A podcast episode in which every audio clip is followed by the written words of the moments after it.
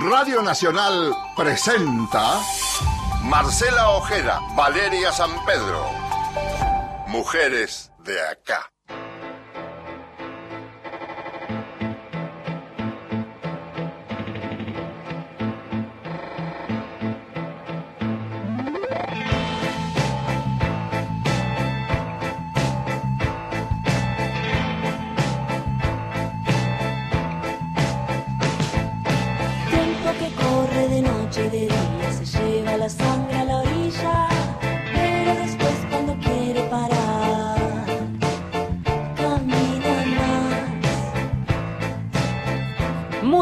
Días, buen domingo para todas y para todos. Muy buen día, ¿cómo les va? Bienvenidos a otro Mujeres de acá hasta las 11 de la mañana y por quinta temporada consecutiva los y las estamos acompañando. Valeria San Pedro a quien escuchaban recién. Y a Marcela Ojeda aquí a mi lado, juntas hasta las 11 de la mañana, em, para hablar hoy eh, de un tema por fuera, aunque no, nu- nunca del todo, de la agenda, sí, de la agenda de COVID seguro. Vamos abriendo un poco el panorama.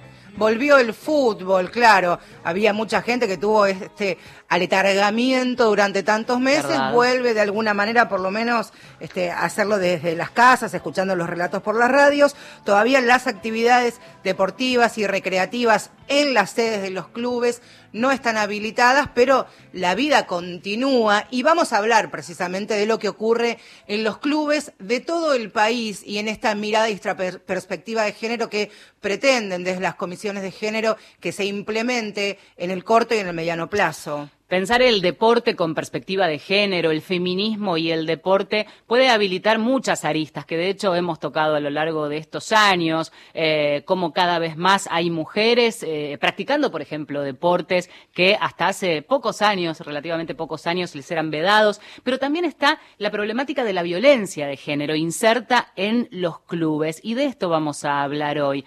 Cada vez más instituciones comprometidas con la lucha y la erradicación de la violencia. Pensando también en los clubes sociales, deportivos, eh, como una muestra de lo que ocurre a pequeña escala en la sociedad toda, allí donde las historias se van replicando, donde la posibilidad de denunciar, contar situaciones que se viven dentro del club, dentro de las instalaciones, pero también cuando algún representante de cualquiera de las disciplinas, cuando algún deportista de- o alguien del plantel es denunciado puertas afuera, cuáles son las herramientas que puede, debe o corresponde que tengan los clubes. Mencionábamos estas posibilidades y se abre un gris con muchas preguntas. Cuando ocurre la violencia dentro de la institución, pero cuando ocurre afuera y también el club toma partido, eh, se involucra para dar un ejemplo. Hay ahí un, rasgo de compromiso de lo que significa el espíritu de una institución deportiva, ¿no? Los valores y demás cuestiones. Y ahí aparece una eh, situación de compromiso o deber ser, pero que en definitiva se traduce en políticas. Es esta pátina, en algunos casos, como siempre decimos, de una especie de ser políticamente correcto, pero también que puede generar el efecto dominó en otros clubes. E intentaremos, durante toda esta hora que vamos a compartir, por supuesto, pensar en, en los grandes clubes, no únicamente en el fútbol, pero también pensar en los clubes de barrios, en aquellos que tienen una presencia tan fuerte en las barriadas, en cada una de las ciudades que en todo el país nos están escuchando. Damos entonces el puntapié inicial con la primera nota de esta mañana. Así es, porque los grandes clubes también abren la posibilidad del debate y dan ejemplo. Paula Ojeda es directora del Departamento de Género de Vélez. El primer club de la Argentina en tener departamento de género es también vicepresidenta de FAMUD, que es el Foro Argentino de la Mujer en el Deporte, y le damos en este momento la bienvenida. Hola, Paula. Hola, ¿qué tal? ¿Cómo estás? Buenos días. Muy buenos días. Em, no es poca cosa esto que acabamos de decir. Un club que se ha puesto la camiseta, además de con la B azulada, eh, la camiseta por un, un deporte libre de violencia. Sí, la verdad que Estamos- mí es de gran... Espérame, estamos con un problema Sí. de audio. A ver, no sé si estamos... Paula, ¿estás con un celular? Tal vez si te puedes acercar a alguna ventana o estar al espacio. Estoy, estoy- a ver, ¿me escuchan ahí?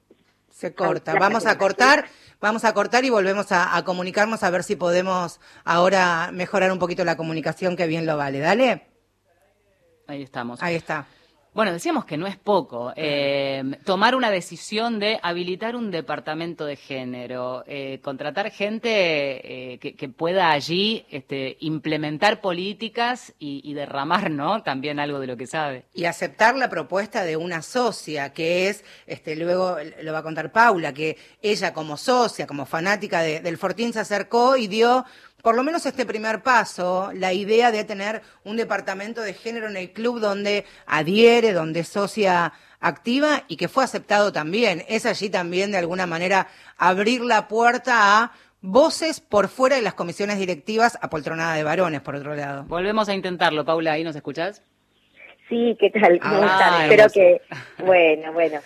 Eh, les estaba diciendo que para mí, la verdad que es de gran orgullo todo lo que está pasando en nuestro país, desde mi institución, desde Vélez Sarsfield, desde la Confederación Argentina del Deporte, de FAMUD, y, y lo que se llegó al resto de los clubes, a pesar de todo lo que falta trabajar aún, ¿no? Pero creo que esta conciencia, esta motivación que comenzamos hace eh, más de dos años y medio, comenzó como una decantación y, y de a poquito va arrimándose y como dijeron recién ustedes, no solo a grandes instituciones, sino a distintas federaciones, a distintos clubes de barrio, que me parece también para mí que es el eje fundamental en buscar la igualdad y la educación en los niños y niñas, que es lo que debemos trabajar. ¿Qué significa tener un departamento de género? Digo en la práctica, porque una cosa es este, la postura política de trabajar el tema. ¿En qué, este, ¿En qué se ve en el día a día esto? Mucho trabajo, mucho, la verdad, mucho, mucho trabajo. Eh, a nosotras en particular, nosotros somos muchas, en el departamento somos 20, 20, 20 mujeres que estamos trabajando y de distintas profesiones, somos varias abogadas, tenemos médicas, psicólogas, profesoras de educación física, profesoras de, de- de otras materias, enfermeras, tenemos una variedad, ama de casas, hay una, variedad tremenda y cada una con un eh, con una meta y un objetivo claro dentro de- del departamento. Pero la verdad es mucho trabajo porque es la, buscamos capacitación constante en distintas esferas dentro de la institución. En nuestro caso tenemos un instituto educacional donde el jueves justamente estuvimos con la jornada CESI de las 9 de la mañana hasta las 5 de la tarde jornada, jornada, eh, hi- hilo tras hilo íbamos. Y también hacía distintos deportistas, y porque no es solamente el fútbol lo que uno ve en un club, eh, que la imagen pareciera que solamente es fútbol.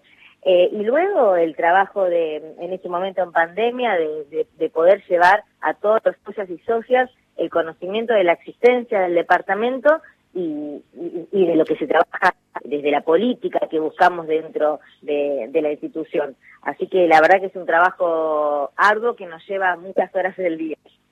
Preguntaba, te quería preguntar también, Paula, ¿ante qué situaciones, ya sabemos lo que pasó cuando Ricardo Centurión eh, arribó al club, cuando estaba este, esta posibilidad de la cláusula que ante alguna situación de violencia se pudiera rescindir el contrato? ¿Qué es lo que está pasando hoy día, más allá de, por supuesto, eh, la pandemia? ¿Ante qué otras situaciones han activado el protocolo para luego hablar de, de los protocolos de otros clubes?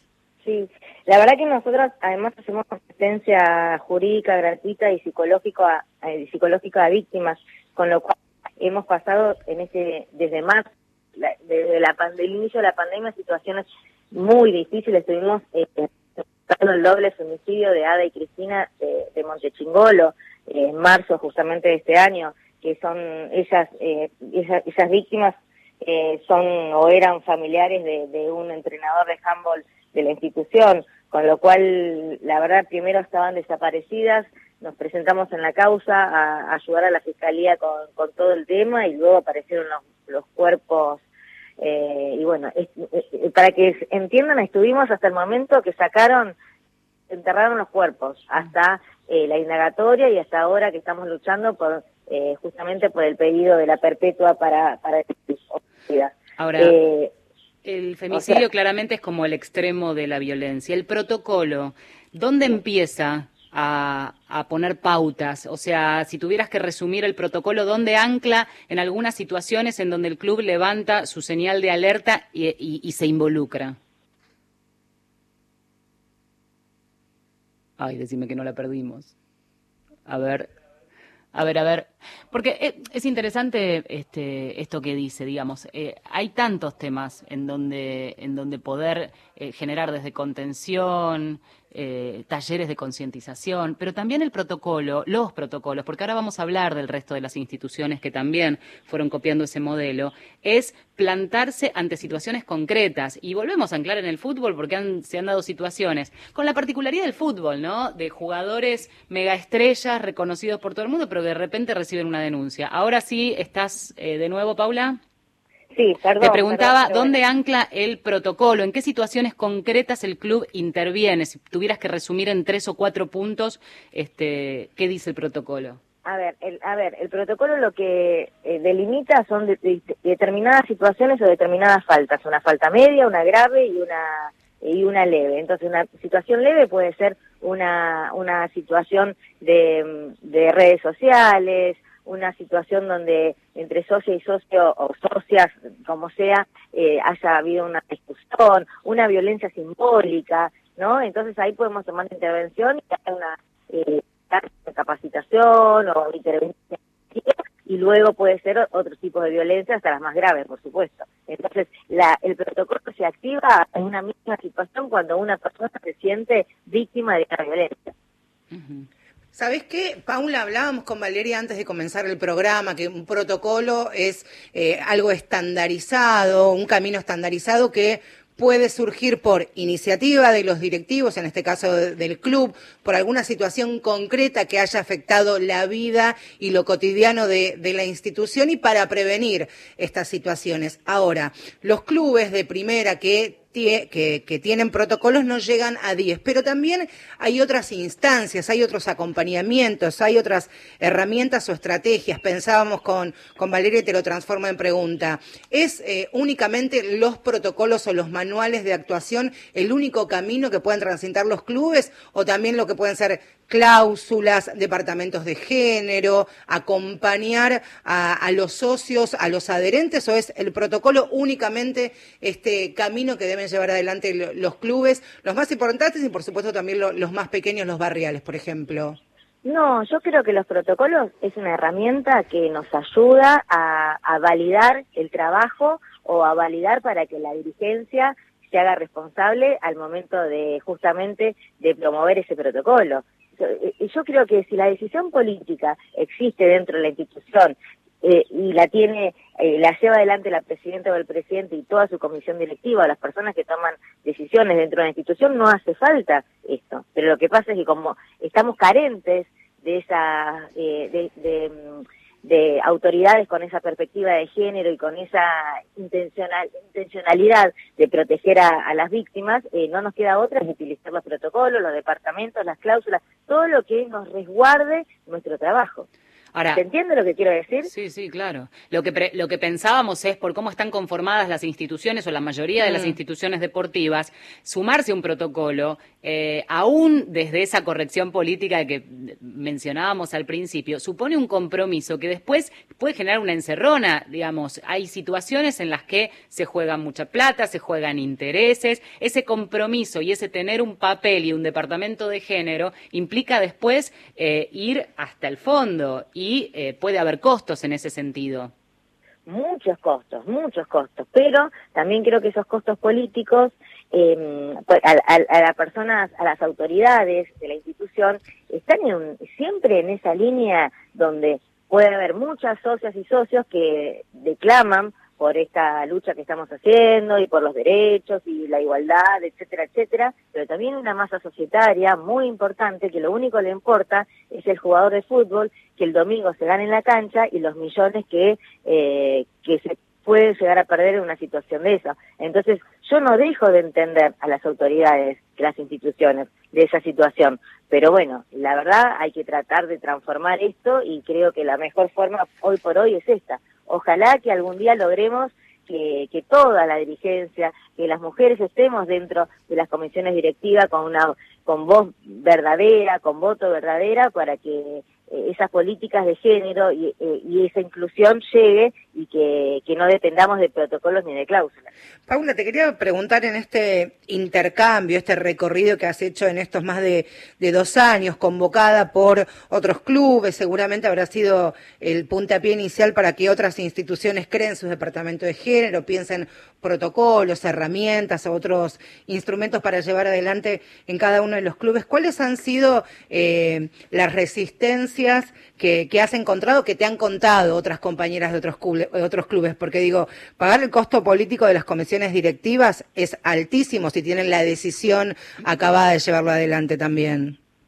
Sí, es altísimo y además que eh, muchos están haciendo las cosas o están eh, aceptando los departamentos de género o empezar a hablar estas cuestiones dentro de la institución, pero lo están haciendo y armando en departamentos medios raros, medios que yo te pongo, hay un montón de hombres también dentro de departamentos de género que no tienen perspectiva de género. Mm. Eh, la verdad que existe eso, no vamos a decir que tenemos todas ganadas y que estamos ganando esta batalla, no, no, eh, es, es, muy duro, a muchos compañeros se le hace muy difícil, eh, por eso, la verdad que personalmente trato de, apoyar a todas los que necesiten y salgo siempre, eh, que muchas veces me critican que salgo en los medios de comunicación, pero lo voy a seguir haciendo porque lo que quiero provocar es esto, justamente el apoyo a las compañeras y, y, y darle esa, esa fuerza y esa motivación para seguir adelante, porque si no, esto donde nos empiezan a aplastar,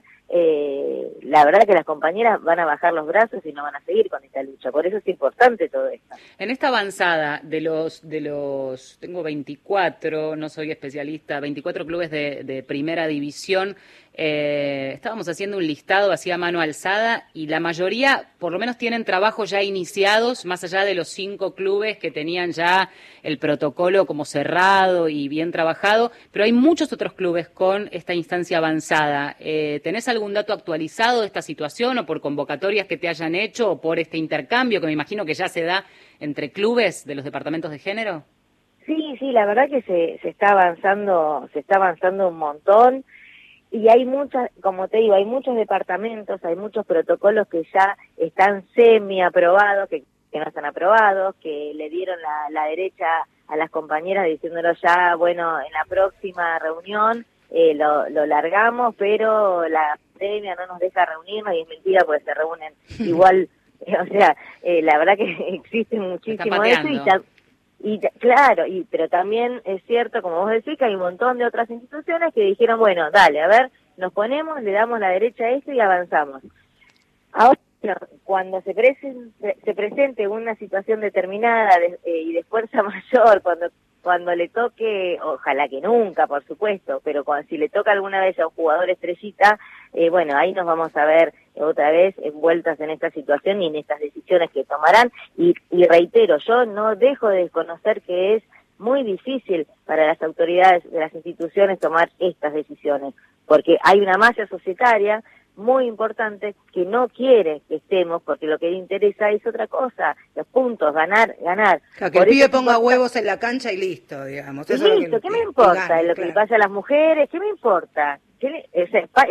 Por eso es importante todo el trabajo que se está haciendo a nivel nacional, desde la Secretaría de Deporte, el Ministerio de la Mujer, etcétera, etcétera, para porque lo que tenemos que modificar es justamente no eh, eh, la, educación, la reeducación de hombres y el, el cambio cultural. Paula, también, eh, según el relevamiento, por lo menos los clubes inscriptos en el Registro Nacional de Clubes de la Secretaría de Deportes, son aproximadamente entre 4.800 y 5.000, y solo un 6% de mujeres están en las comisiones directivas de cada uno de los clubes. De hecho, hay una sola mujer, Luciana, Luciana, Lucía Barbuto, que es presidenta de Banfield. Esto también muestra que la ausencia de mujeres en las tomas de decisiones imposibilita incluso la, la posibilidad, valga la redundancia, de tener esta mirada y esta perspectiva de género y de derechos humanos en los clubes. Sí, por supuesto, por supuesto, y por eso velamos nosotros y nosotras para, para estar presentes en la toma de decisiones en las instituciones, pero no solo el tema de la mujer por ser mujer. Por eso es muy importante que nos capacitemos, porque nosotros queremos que las mujeres que lleguen a esas comisiones directivas, que autoridades, tengan capacitación y capacidad para estar en el Claro. por eso es sumamente importante, porque no nos olvidemos que hay un montón de mujeres que están inmersas en este sistema patriarcal y que son machistas. Paula- Entonces, lo, lo vemos a diario Sí, esto. sí, sí. Aprovechando esta, esta punta de lanza que han, que han tenido en Vélez con tu gestión a cargo del, del Departamento de Género y así como nos dabas detalles del protocolo, pensaba en las resistencias que mencionaba Marcela también y se me ocurre, la cláusula es algo que va más allá todavía, es una vuelta de tuerca y es que en el contrato del jugador uno de esos puntitos que ya no es letra chica, sino es letra este, planteada y plasmada desde el club entero, eh, haya ahí un, límite. ¿Ha habido resistencias, comentarios, pedidos? eh, en alguna situación puntual o este, al momento de hacer las firmas de los contratos, ¿no? Cada vez que se renueva en la cancha el plantel. No, la verdad que mm, al menos en, mi institución nunca hemos recibido resistencia a eso. Eh, la verdad que ni tanto por el jugador, ni tanto por los representantes o, todas las personas que circulan en, en torno a esa firma. Y en cuanto a la cláusula, yo creo que tiene dos, dos facetas. Una, justamente la que el jugador tome conocimiento de las políticas que se van a utilizar dentro de la institución y la otra también, que, no se dan cuenta en las instituciones, que es proteger al club. La cláusula no deja de ser una protección del club para garantizar justamente que ante una situación como esta eh, eh, se pueda rescindir el contrato, que sea una injuria justamente contra eh, contra el contrato laboral, porque los eh, futbolistas son empleados, no dejan de ser empleados de, la institución. Así que eh, la verdad que yo creo que tiene doble mirada y resistencia no puede haber porque nadie puede eh, negarse a firmar una cláusula donde eh, o sea, si no admitiría, admitiría Claro. que sería que sos Se garantizan derechos, que- en definitiva. Sí, claro, por supuesto.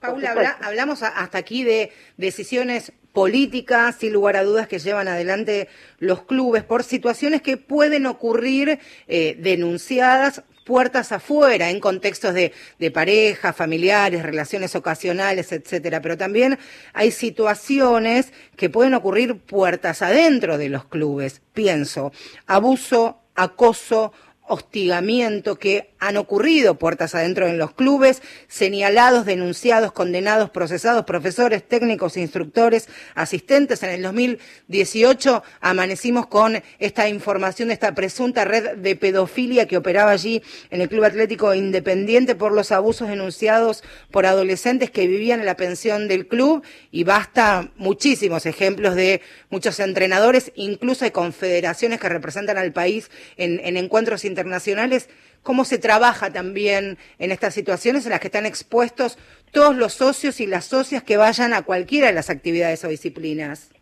Sí, por supuesto, comparto con vos, es así.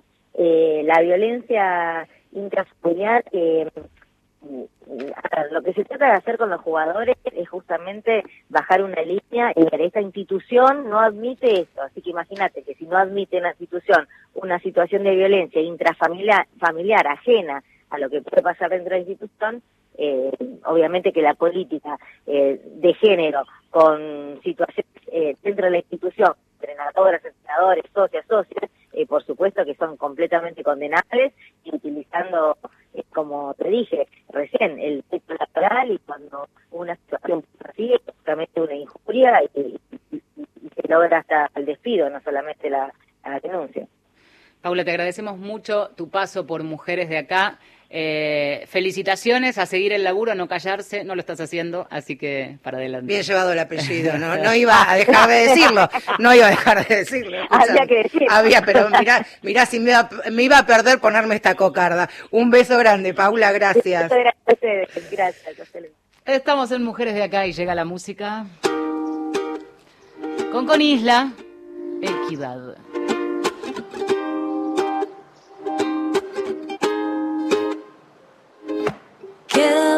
Por andar, pero cada vez nos acercamos más. Falta amor, pero cada vez hay más compasión. Falta empatía, pero cada vez hay más conciencia colectiva. Falta respeto, derechos. Falta entender que nada sobra, que cada pieza es parte de esta gran obra. Falta abrir los ojos y darnos cuenta que no estamos solos en este planeta. Falta coraje, tolerancia y cambio para romper las estructuras que nos impusieron hace tantos años. Falta asimilar que no estamos por arriba de los demás seres, que asesinar y explotar no se justifica con necesidad o placeres. Falta quebrar, desafiar, destronar y descalificar todo aquello que es llamado tradicional y cultural. Falta darnos cuenta de una buena vez que todo este sistema y este mundo están al revés. Queda mucho por andar, pero cada vez nos acercamos más. Falta amor, pero cada vez hay más compasión. Falta empatía, pero cada vez hay más conciencia colectiva.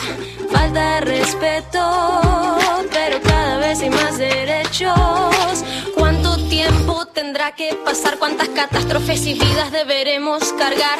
¿Cuándo entenderemos que el agua y el mar, el monte y la tierra no se pueden comprar, ni alquilar, ni sobornar, y menos recuperar? Hay cosas que el dinero no puede pagar, que por más que la verdad genere incomodidad, cada día sigue ahí y cada vez es más real. Queda mucho por andar, pero cada vez nos acercamos más. Falta amor, pero cada vez hay más compasión. Falta empatía, pero cada vez hay más conciencia colectiva. Falta respeto, pero cada vez hay más derechos.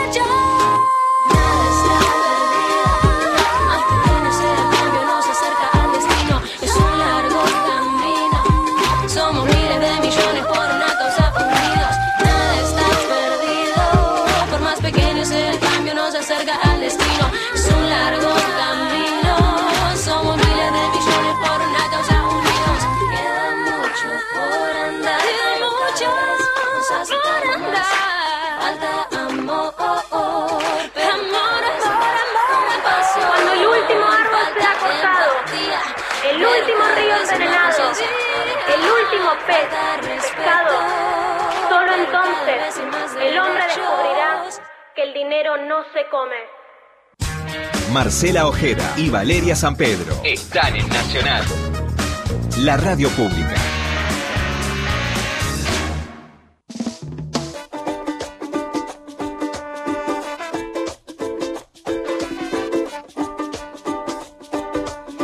Seguimos en Mujeres de Acá y vamos hablando a lo largo de este programa que dura hasta las 11 de la mañana de perspectiva de género en los clubes, el deporte y feminismo.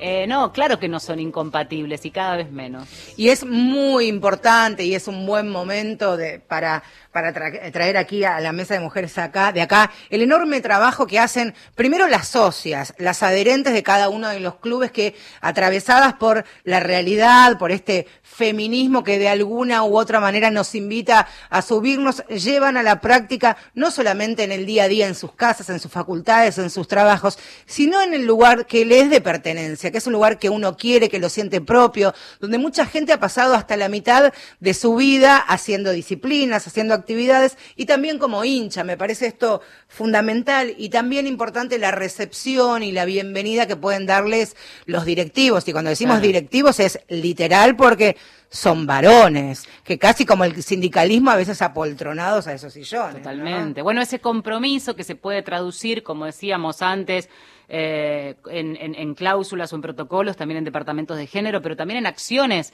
eh, distintas. Y en ese sentido, las provincias van recogiendo el guante de esa avanzada. Eh, solo algunos apuntes para trazar un panorama federal.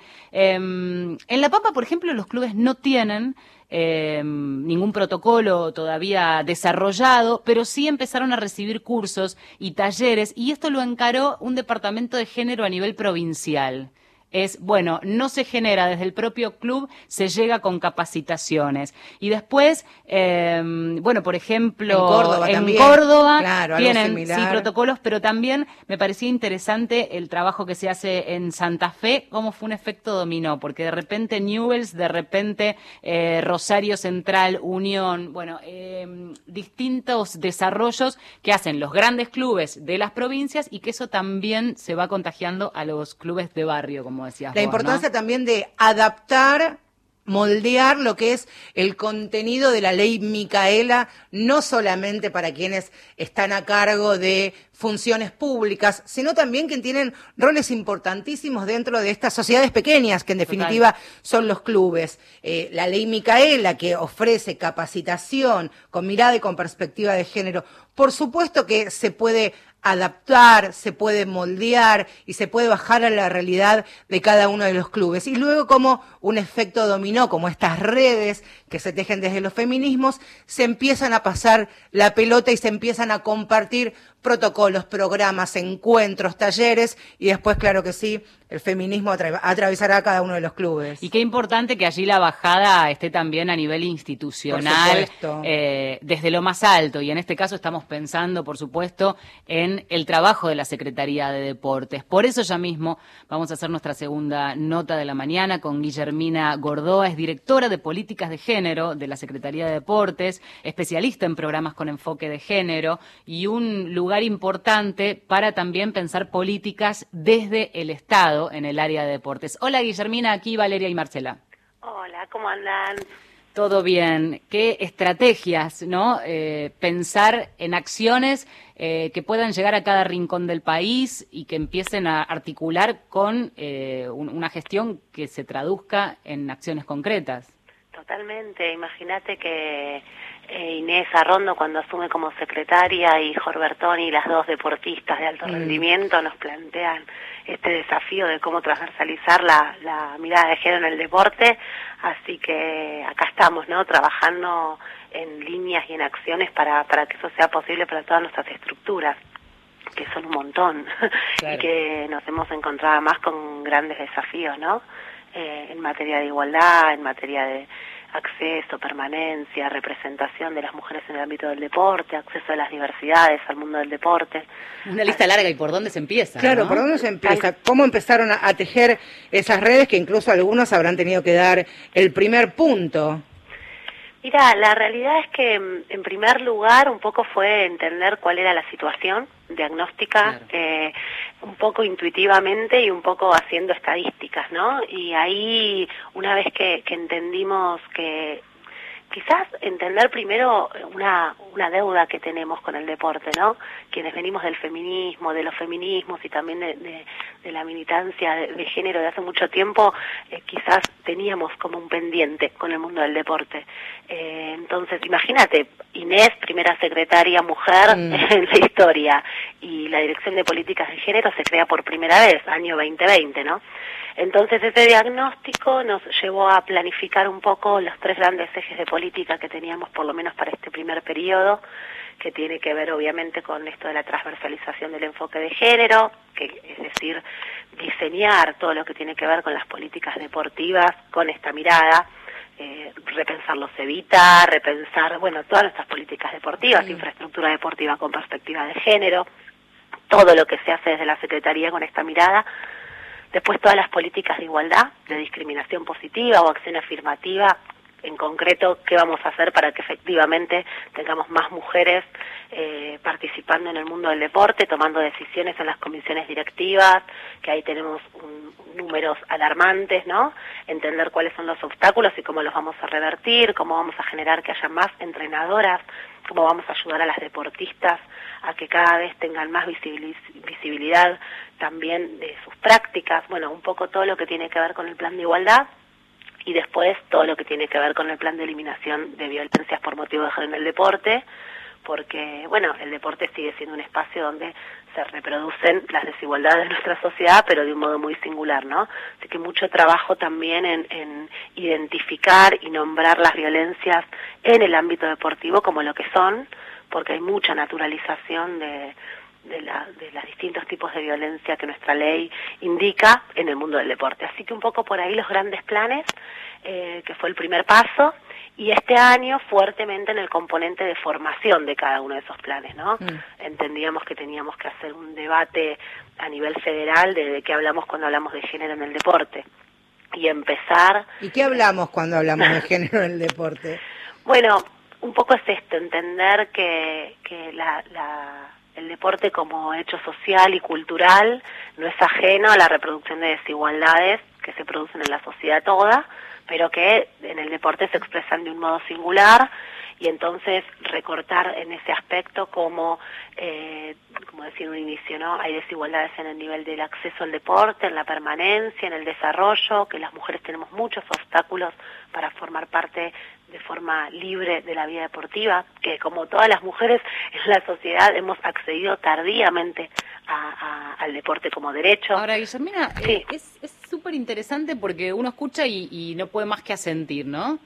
Pero de- después, ¿cómo se traduce eso en una política? Es decir, ¿qué haces? ¿Incentivas con más presupuesto, con programas? Porque pe- pensaba en que el deporte, y, y corramos la pandemia de lado, el deporte para la mujer y más allá de querer eventualmente ir al gimnasio, salir a correr un ratito, este, o mientras haces las compras muchas veces, digo, también está arraigada a otra naturalización que es de las tareas domésticas, del cuidado de los pibes o de los adultos mayores. Entonces, ¿en qué lugar? Por supuesto que estamos hablando quizás eh, de, de, nivel de competencia de alto rendimiento, en donde en general estamos hablando de otras edades, muchas veces, este, aunque también mujeres jóvenes madres, ¿de qué manera se hace para generar esa inserción real desde una política pública? ¿Con más presupuesto o cómo? Y con varias cosas, ¿no? En primera instancia te- hay un trabajo que tiene que ver con eh, sensibilizar a nuestras estructuras. Pensemos que todo lo que es clubes de barrio y pueblo y federaciones son asociaciones civiles, ¿no? Entonces, bueno, hay todo un trabajo para hacer allí que tiene que ver con que primero entendamos que esta situación no es natural, sino que se produce en un sistema, ¿no? Que es eh, el nuestro, el patriarcado y cómo esto sucede. Entonces, esa, eso nos permite ir después tomando algunas medidas concretas que ya están sucediendo en realidad, ¿no? Podríamos ver que en realidad la- las compañeras organizadas en los clubes, en sus áreas género y demás, ya vienen trabajando en esto, pero concretamente tenemos que empezar a tomar medidas que permitan eh, que las mujeres accedan. Digo, por ejemplo, eh, necesitamos mucha más disponibilidad de franjas horarias y oferta deportiva para que las mujeres puedan acceder. La desigualdad es concreta en metros cuadrados, ¿no? ¿Cuántos metros cuadrados tenemos disponibles las mujeres para Sí, practicar deporte? ¿Cuántos horarios tenemos las mujeres para practicar deporte? ¿Cuál es la oferta deportiva? Eso, por ejemplo, en el nivel de infraestructura. Eso requiere inversión, ¿no? Claramente. Pero no es solo inversión, es la inversión acompañada de el proceso que permita que eso suceda después. Eh, políticas del cuidado es clave y esto es creo a nivel nacional y hay un debate transversal y ahí nuestro trabajo con el Ministerio de las Mujeres, Género y Diversidad es clave eh, porque todo lo que es políticas del cuidado requiere una transformación social que en el deporte impacta de forma directa, no solo el alto rendimiento, ¿no? Pensamos en las comisiones directivas de los clubes. ¿No? Y qué tareas y en qué momentos las compañeras podemos acceder a estar en esas comisiones directivas decidiendo.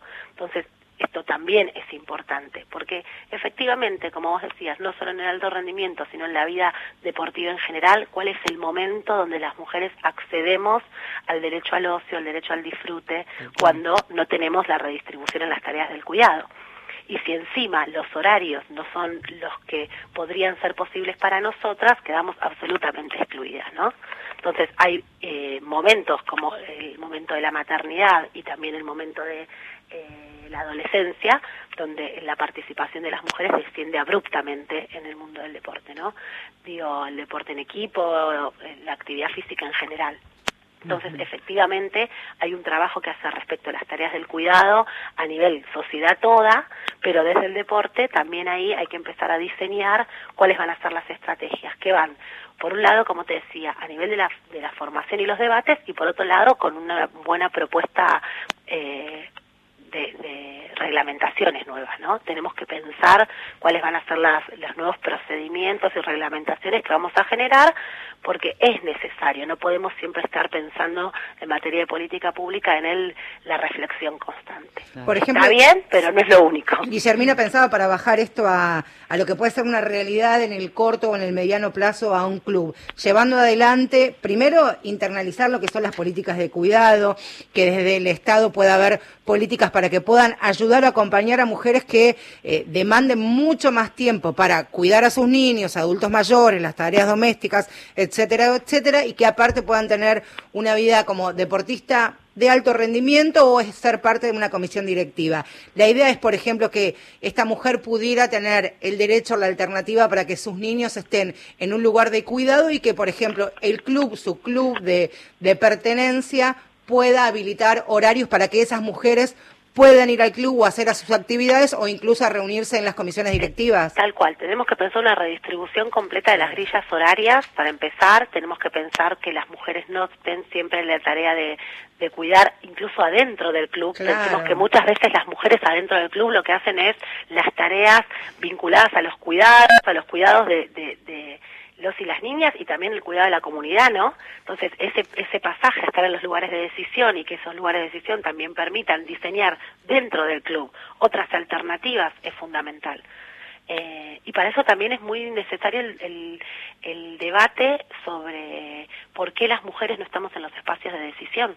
¿No? ¿Por qué estamos siendo siempre relegadas a otro tipo de funciones adentro de los clubes? Vos mirá qué cosa tan, tan pequeña, qué detalle que parece pequeño, pero es tan importante. Quien haya transitado en algún momento de su vida y no con la necesidad de ser deportista de alto rendimiento o una vida social en un club, recuerde las reuniones de las comisiones directivas, siempre eran de noche.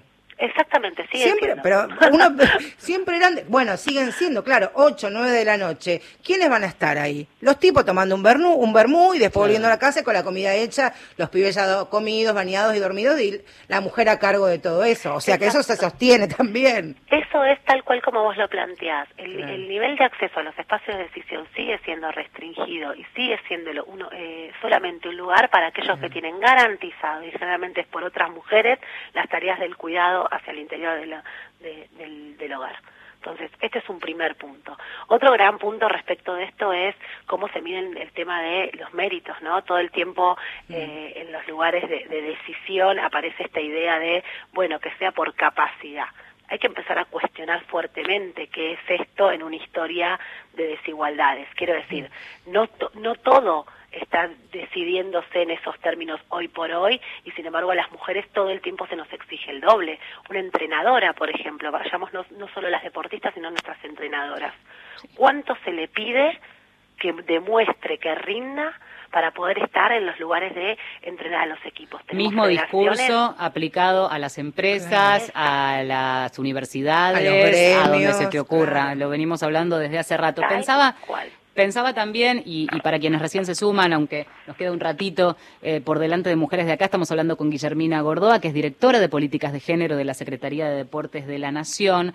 Otra pata interesante sobre la que están basando la, gestión, decías, es la capacitación y concientización. Digo, no solo la dirigencia, sino también empezar a recorrer y anclar en distintos puntos del país. Ya lo hablábamos en nuestra nota anterior de qué manera eh, esa capacitación puede hacer la diferencia. ¿Cómo se instrumenta esa capacitación? ¿A quiénes? Si hay prioridades, si pueden ser transversales para dirigentes y también de repente van a una provincia o a un club y allí se hace para todo el mundo por igual. ¿Cómo se instrumenta? Mira, eh, la pandemia lo que nos permitió en algún punto es recorrer punta a punta el país a través de, de los dispositivos virtuales, ¿no?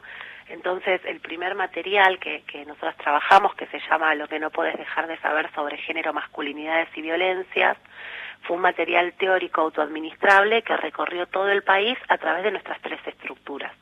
Empezamos con todas las dirigencias de las federaciones y las secretarías de deporte provinciales y después trabajamos con eh, los clubes. Empezamos con los grandes clubes de las distintas provincias, con sus comisiones directivas, y vamos a empezar la segunda etapa, que es para todos los clubes de barrio y pueblo, también en formatos de formación de formadores, ¿no?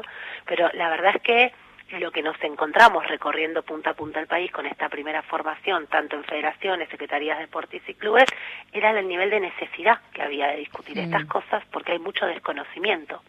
Hay mucho desconocimiento, por ejemplo, de cómo atraviesa una ley nacional de violencia a las prácticas cotidianas del deporte, y esto no puede desconocerse, ¿no? Eh, esto, digamos, es una responsabilidad que tenemos todas las personas que habitamos el mundo del deporte y es como si a veces, yo siempre digo esto, eh, las leyes de nuestro país pareciera que no no se aplican en el mundo del deporte. Entonces, empezar a trabajar con todas las comisiones directivas de los clubes, con las federaciones, cuáles son nuestros marcos legislativos y cómo eso impacta de modo directo al mundo del deporte, cómo tenemos que entender el rol del deporte como hecho social y cultural en la socialización de los cuerpos, de las identidades, y que no es solo enseñar una disciplina, sino formar Mm. subjetividad, y que tenemos una responsabilidad gigantesca todas las personas del mundo del deporte en esto.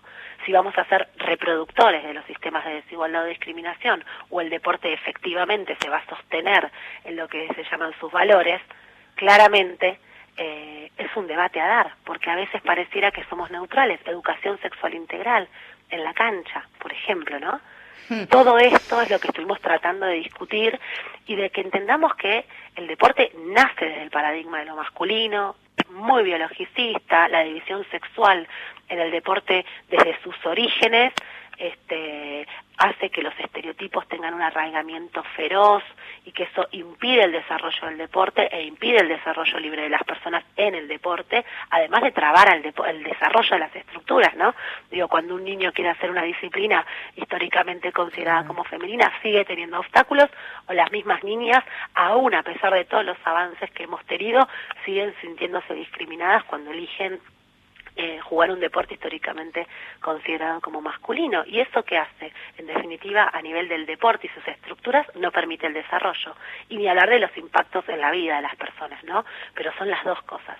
Así que estos fueron los debates que empezamos a tener, como te digo, por todo el país, eh, con las federaciones, con los clubes, tuvimos una excelente recepción porque hay una necesidad muy grande de tratar de entender de qué se trata todo esto, porque son discusiones que no se han dado.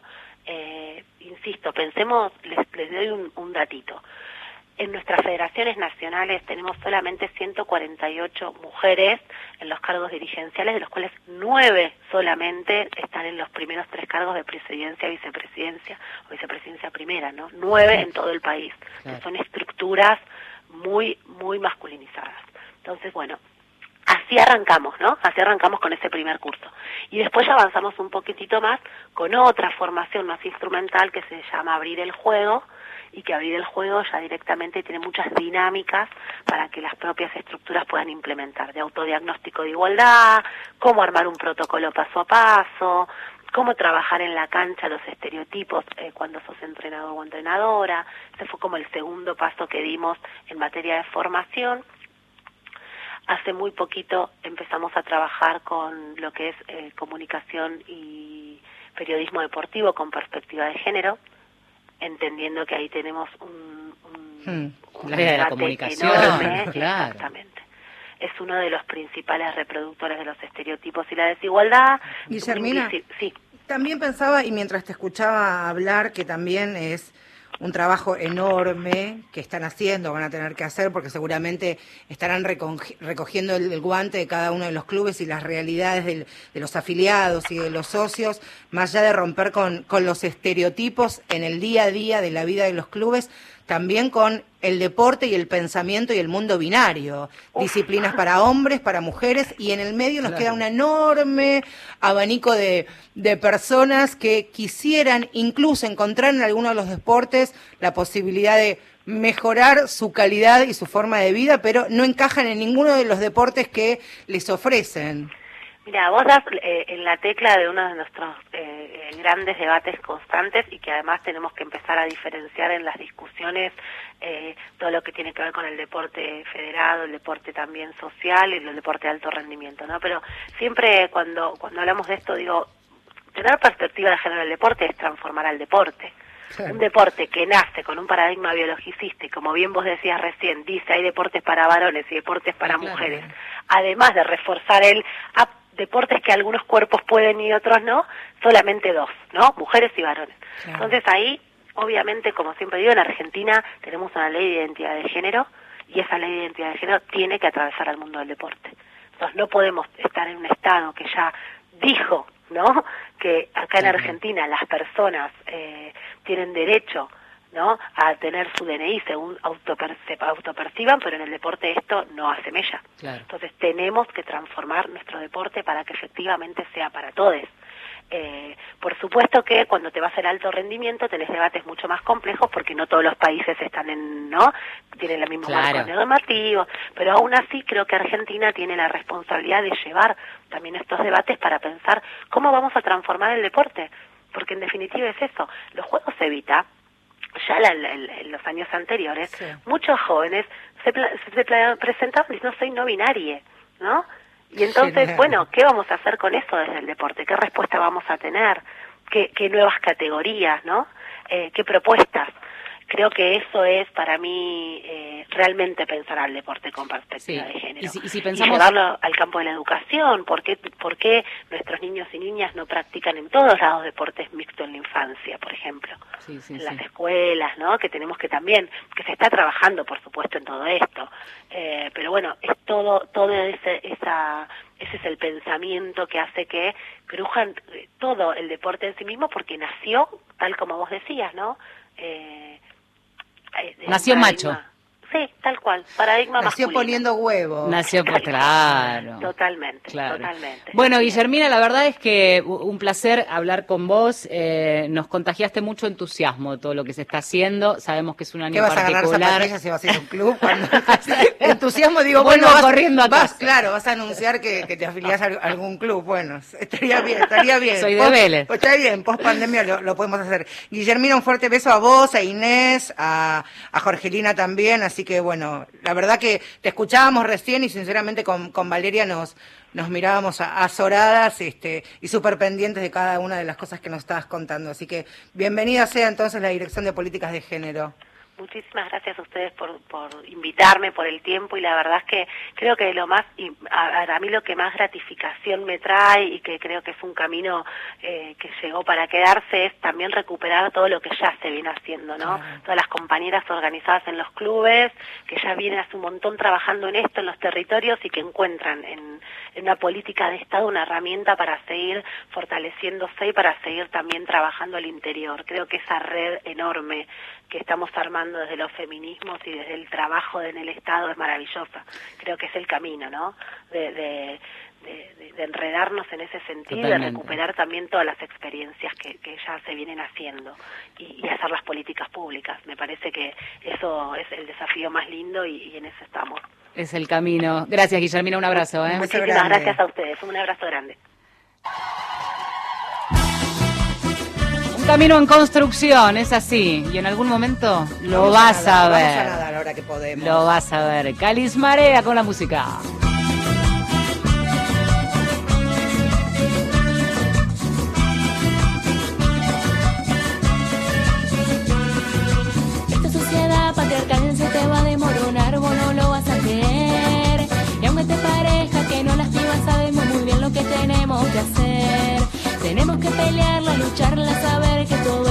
Que va a caer. Unida no nos damos por vencida, ven y comprobalo,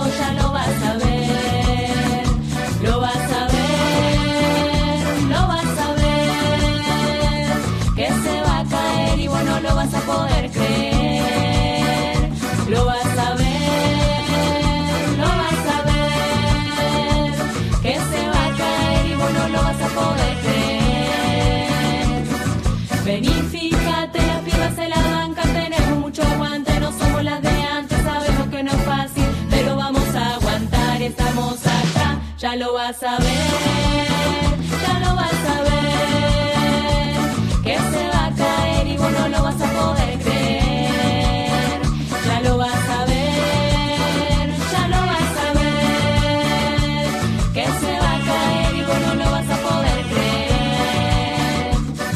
No quiero machitos violentos opinando sobre mi cuerpo. No quiero que sientas, hermana, que otros mandan en tu cama.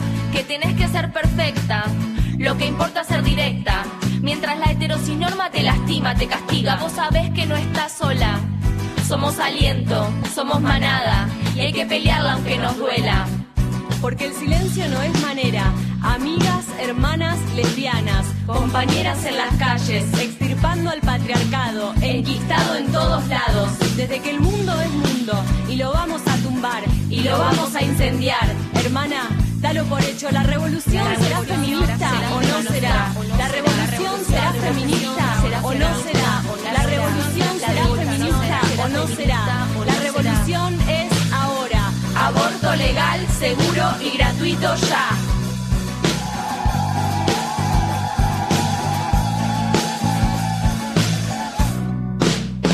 Ya lo vas a ver, Marcela Ojeda y Valeria San Pedro son mujeres de acá. Minuto final solo para despedirnos. Un lindo programa para analizar, para revisar todas las prácticas en el deporte. Pero ya nos tenemos que ir. Ya nos tenemos que ir, volveremos el domingo a las 10 de la mañana, 8 de noviembre el domingo. Vas a estar más grande. cumpleaños. Espero que te Traigo torta. Traigo Siempre, torta. Yo sé que siempre. Diego Llenó estuvo a cargo de la operación técnica. Gustavo Kogan nos produjo y nos trajo churros. Igual Me- no sé si se dice así. ¿Es Girau? Girau. Diego Girau, lloró, lloró, no sé de dónde lo sacaste. Grabois. Diego. Diego Girau, eh, Gustavo Kogan, Marcela Ojeda, Ojeda, San Pedro. San Pedro. Nos quedamos en Radio Nacional. Hasta el domingo que viene. Chao. quiero